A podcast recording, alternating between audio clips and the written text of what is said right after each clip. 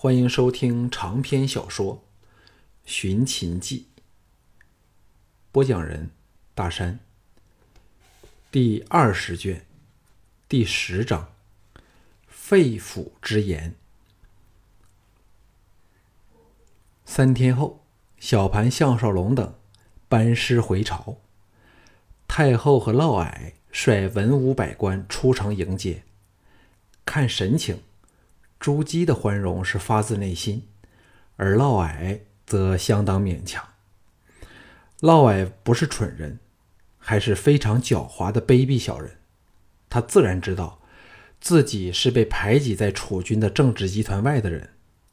翌日，楚军登位，太后朱姬失去了辅政大权，就是他失势之时。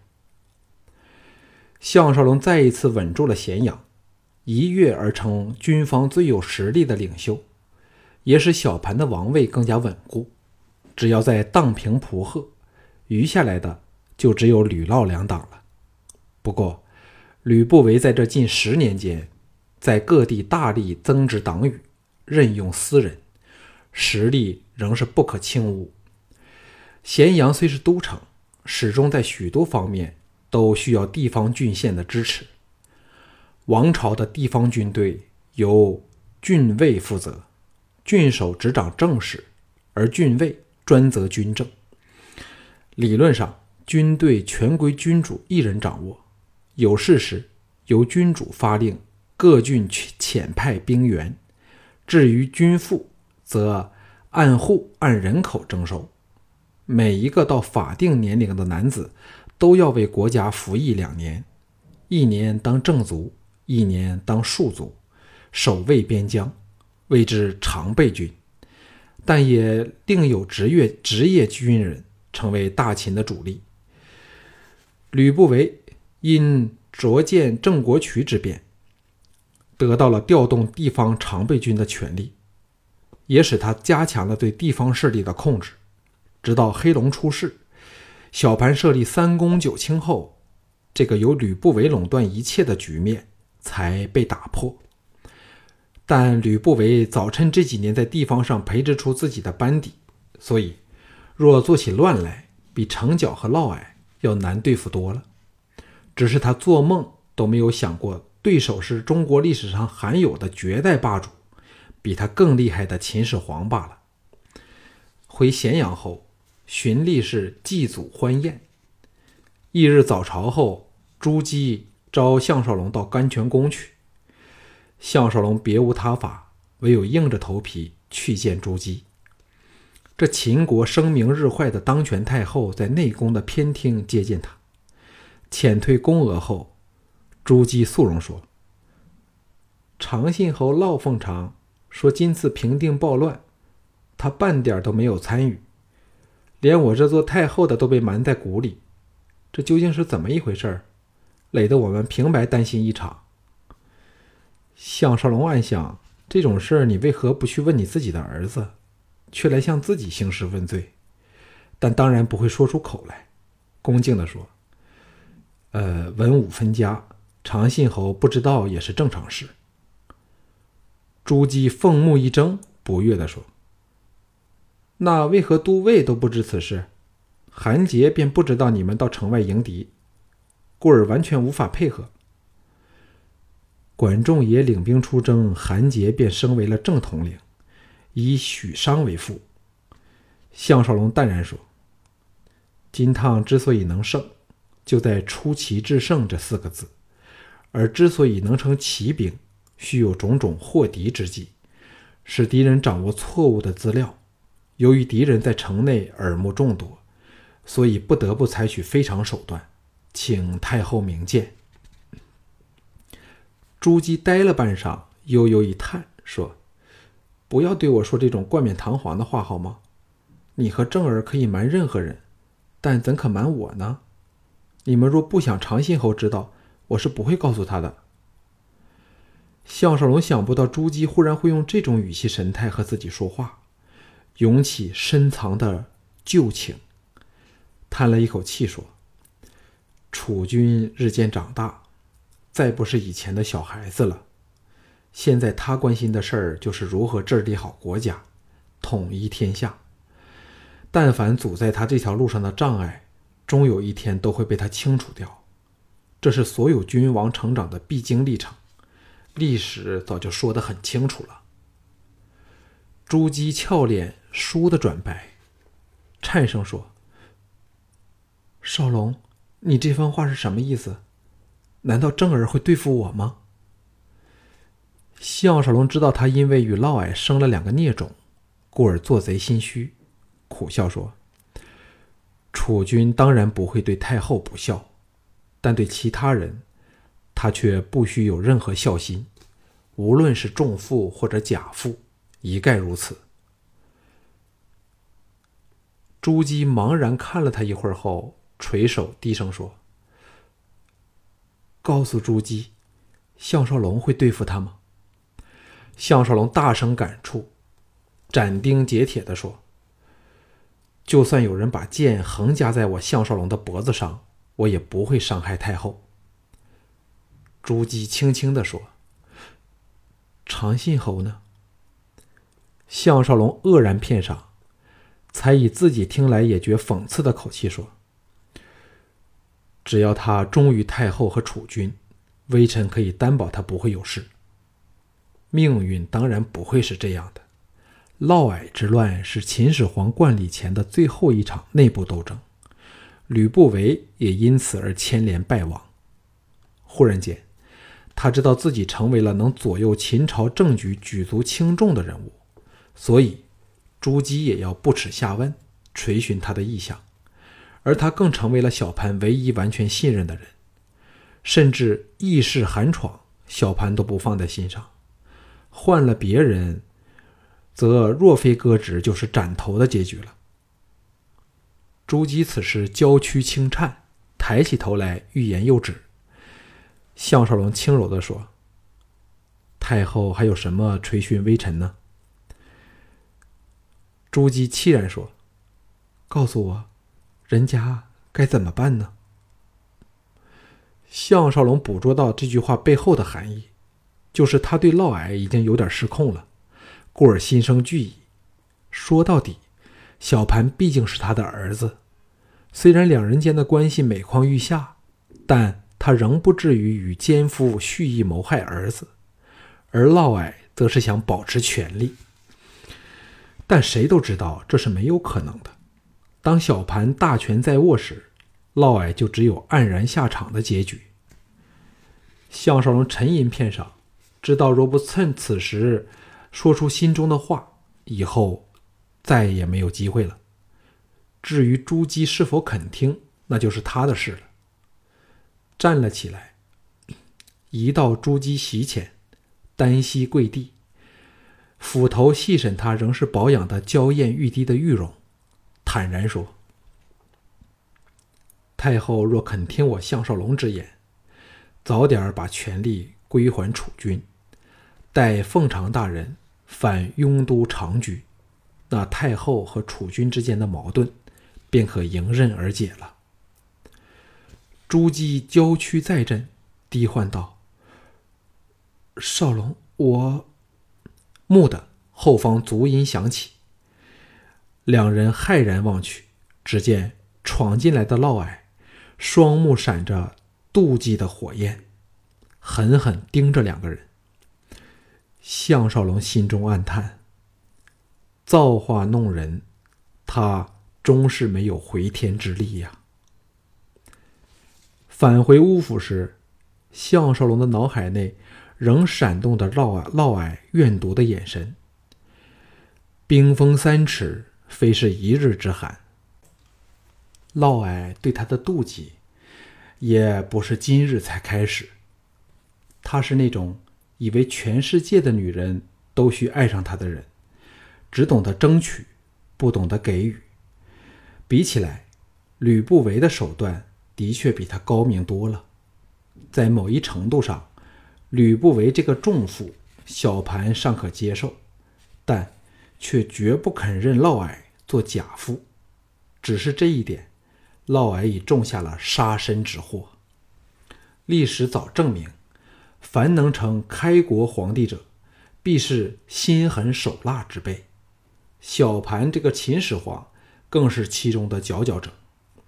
当年他首任赵穆后，双目闪亮地向他报告，他便认识到小盘的胸襟胆略，而他那时仍只是个十五岁的孩子。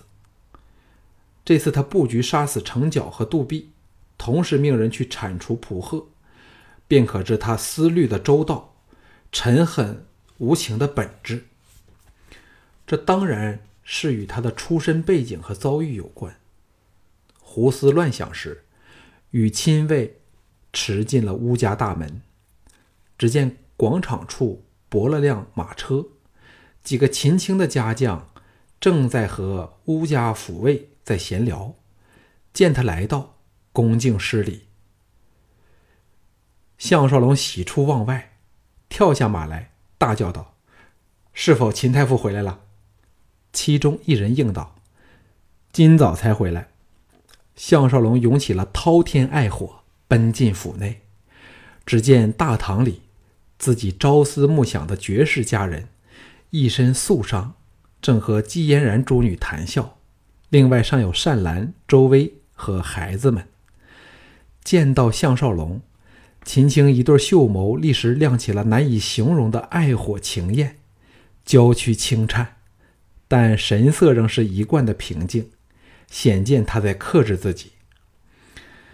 吴廷芳笑着说：“青姐挂着我们的某个人，所以提早回来了。”秦青立即俏脸绯红，狠狠瞪了吴廷芳一眼，神态娇媚之极。项少龙遏制了把他拥入怀里的冲动，硬插入他和赵志之间，笑着说：“秦太傅轻简了，但却更动人了。”秦青欢喜地说：“秦青虽不在咸阳，但上将军的声威仍是如雷贯耳。金汤来的真巧，刚好是上将军荣凯旋荣归之时啊。”善兰笑着说。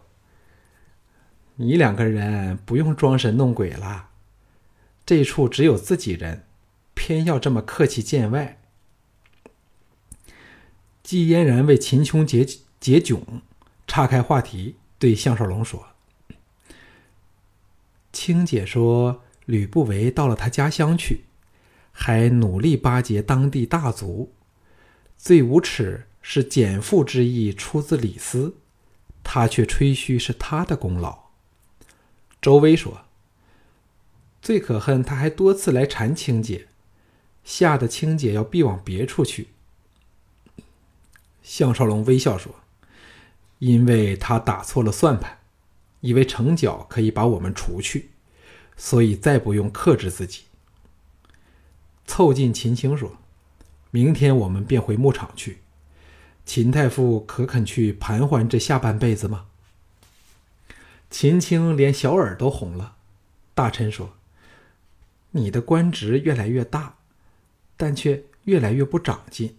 不和你说了，人家还要去见太后和储君来。”项少龙肆无忌惮地抓着他小臂，凑到他耳旁说：“不理秦太傅到哪里去？今晚太傅定要到这里来度夜。”吴廷芳正在留神倾听，闻言笑道。青姐早答应了，但却是来和我们姐妹共榻夜话。嘻嘻，对不起上将军嘞。项少龙点头说：“那就更理想了。”众女一齐笑骂，闹成一片。项少龙这时已把朱姬嫪毐几乎所有的仇隙斗争都抛在脑后了。在这一刻，生命是如此的美好。他的神思飞跃到塞外，想起了当年在二十一世纪受训时曾到过的大草原，蓝天白云，绿草如茵，一望无际，大小湖泊犹如一面面点缀其上的明镜，长短河流交织其中，到处都是草浪草香。若能和妻婢爱儿在这大自然的牧场上，安安乐乐地度过这奇异的一生，再不用理会人世间的斗争和杀戮，生命是多么的动人呢？翌日，他和藤义两家人返回牧场，同行的当然少不了秦青。两人饱受相思之苦，再不理别人怎样看待他们。十天后，王陵和桓乙集合了十万大军，进击屯留，而蒲贺也打出为城角复仇的旗号，叛秦投赵。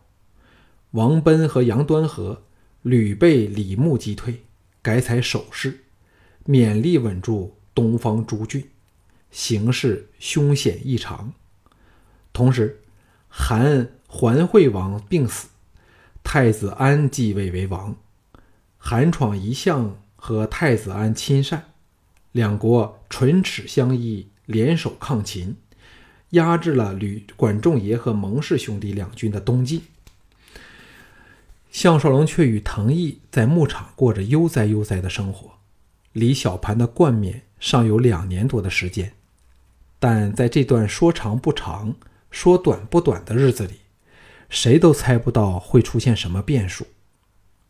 这一天，昌文君和李斯联袂到牧场来探访他们，个人相见自是非常欢喜。项少龙和藤毅领着两人在黄昏时到处骑马闲逛时，昌文君说：“吕不韦刚回来，他和嫪毐的关系明显改善，不时一起到醉风楼饮酒作乐。”还把白雅雅让了给嫪毐呢。李斯冷冷地说：“照我看，他是想重施对城角的奸计，就是煽动嫪毐谋反作乱，说不定还摆明支持他和太后生的孽子登上王位，然后再把嫪毐除去，自立为王。现在由于吕不韦在地方上很有势力，故不是没可能办到的。”昌平君接着说。但有一事却相当奇怪：少龙走后，太后找了楚军去说话，主动交出部分权力之后，便避居雍都。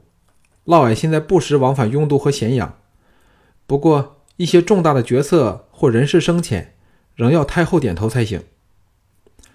项少龙心中欣慰，朱姬总算肯听自己的话，使他和小盘之间的关系有了点转机。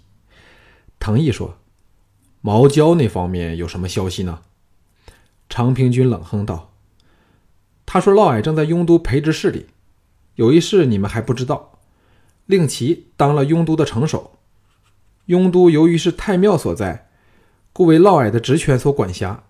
可以说，雍都已落入他的掌握之内了。”项少龙早知道嫪毐必会争到点本钱，否则也不能兴兵作乱。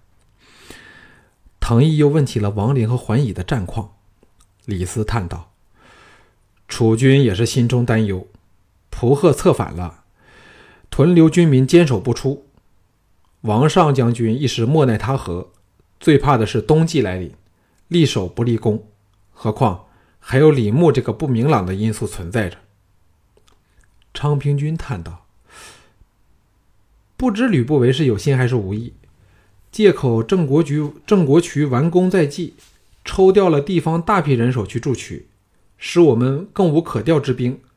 我们正为此头痛呢。